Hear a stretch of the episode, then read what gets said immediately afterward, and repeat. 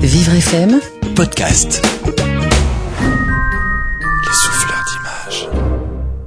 Aujourd'hui, on touche le génie en zoomant sur le portrait de Victor Hugo signé Léon Bonnat, exposé au Musée national du château de Versailles. Ce grand portrait, 1m38 par 1m10, a été exposé au salon de 1879. Composition semblable mais inversée de celle de la photographie que Nadar a fait de ce grand homme, légende du 19e siècle qu'est Victor Hugo.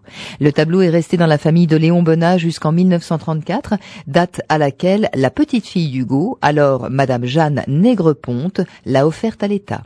Mais c'est à Paul Meurice que nous allons nous intéresser. En effet, c'est lui qui suggère à l'État de consacrer l'hôtel de Rohan, place des Vosges, à Paris, à Victor Hugo. Paul Meurice a 18 ans lorsqu'en 1836, admirateur passionné du poète, il franchit pour la première fois la porte de l'appartement de Victor Hugo, place Royale.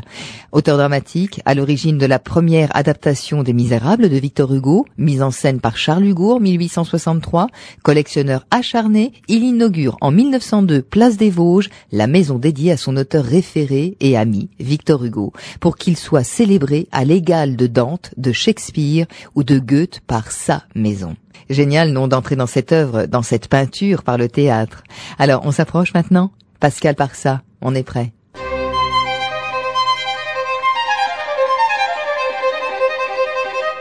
Face à nous, une huile sur toile de 137 sur 109 cm. Dans une atmosphère sombre, Victor Hugo est assis sur une chaise de velours marron dont on ne voit que l'assise entre ses jambes.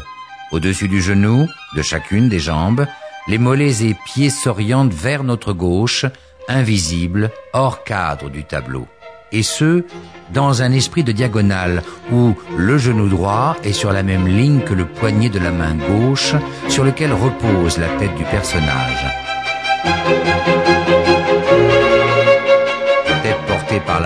Aux doigts repliés sur eux-mêmes vers la paume, quand un seul, l'index, est pointé vers le crâne, à la racine des cheveux coupés en brosse blanc.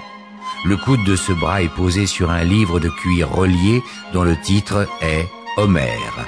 L'ouvrage est lui-même posé sur une table de bois, aux pieds travaillés de torsades de couleur brune, assortie à la couleur de l'assise du siège.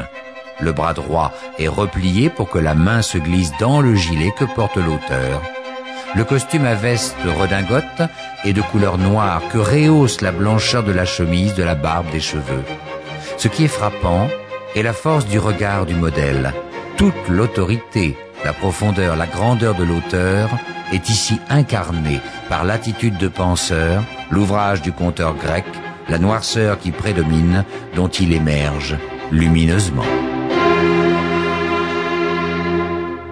Vous savez ce qu'on écrivait dans la Gazette des Beaux-Arts en 1879 Le tableau que nous accrochons à la première place en l'honneur du modèle d'abord et du peintre ensuite, c'est le portrait de Victor Hugo par Monsieur Bonnat qui continue sa galerie de grands hommes.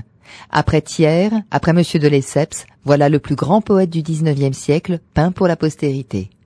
L'accès à l'ensemble du domaine, au château, au château du Trianon, au domaine de Marie-Antoinette ou encore au jardin est gratuit pour toute personne en situation de handicap et son accompagnateur sur présentation d'un justificatif. Les visiteurs qui bénéficient de la gratuité sont invités à se présenter directement à l'entrée principale du château, entrée B et H, et sachez juste que cette gratuité ne s'applique pas pour l'entrée dans les jardins les jours de grandes eaux musicales et euh, les jours de jardins musicaux.